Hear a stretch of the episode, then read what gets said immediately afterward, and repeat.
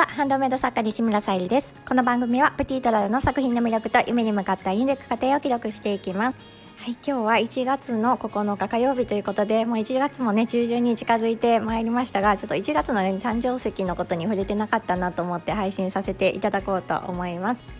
4月はあのタイトルにあるように、えーと、いろんなねあんま誕生石がある中で私はガーネットを取り上げているんですけどもあの私もね1月が誕生月でして、まあ、20代の頃はねこのガーネットのこの、うん、ちょっと大人びた雰囲気が私にはちょっとしっくりこなかったんですけど もう今はねとっても好きな色でもあったり、うん、この誕生石の意味が、まあ、真実友愛実りということで、まあ、コツコツ積み上げてきた努力を成功へと導いたり恋愛の成熟など実りの象徴とされている、えー、誕生石天然石になります。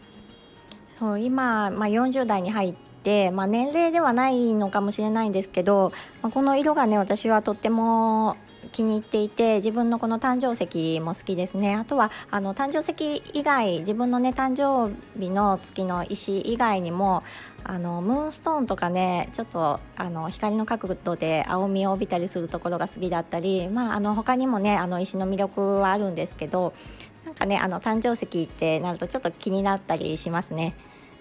今回このガーネットの天然石のハーバリウムボールペンもチャームをお選びいただける形で、えーと、昨年は準備できていなかったんですけど今年は準備できておりますのでお選びいただける形でまたあのジュエルキャンドルさんもお作りいただいたのであの宝石のギフトも、えー、ミンネクリーマベースにて販売させていただいております。またお写真などもね見ていただけたら嬉しいです。まあ、ちょっと全然話が変わってしまうんですけど 昨日ですね、まあ、いつの配信か昨日の配信かわからないんですけどあの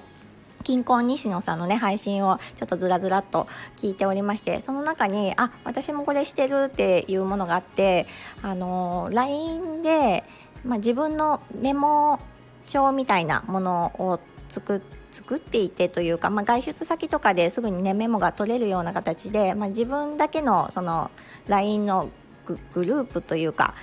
をメモってしていてそれはとっても私もね便利だなと思っていてあこういうことされている方も結構いらっしゃるのかなって思いました。あのアプリとかでもねあったりするんですけど、まあ、タスク管理とかのアプリも使っていたこともあるんですけどなかなかねあのスマホを触ると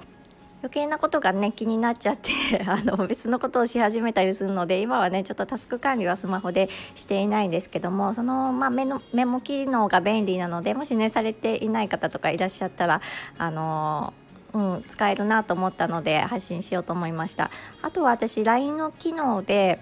あのコピーができる機能あの画像の画像を撮るとその文章丸ごとコピーができたりするのでそれはとても便利だなと思って私はインスタとかのブログで時々ねあのまるっと文章を写すというよりかは例えばお店の情報とか載せる時に、まあ、何時から何時か営業でとかっていうのってなかなかねあの目の前にパソコンがあったりしたらまた別なんでしょうけどあのスマホ1本でやろうと思うと結構ねあのページ見て写してっていうのが大変だったりするので もう私はスクショしてその LINE で、えー、画像認証の文章をね引っ張ってきてパパッとコピーできるっていうのがとてもね便利だなと思って使っていたりします。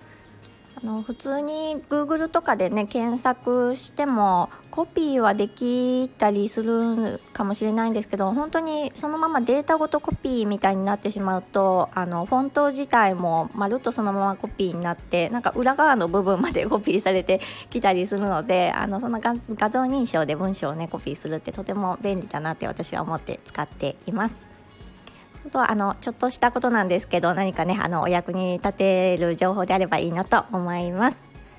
はい、では今日は今あのセミオーダーいただいているハーバリウムボールペンを、えー、お作りさせていただくのと天然石のねハーバリウムボールペンも各月がそれぞれちょっと少なくなってきたので、まあ、あの作っていこうと思っております。また新作のジュエリーケースなどもあの販売できるようにほぼほぼもう完成してきているので、まあ、掲載できたらいいんですけどちょっとどこまでできるかっていうところなんですが進めていきたいと思いますはい今日も最後まで聞いてくださりありがとうございますプティとララさゆりでした。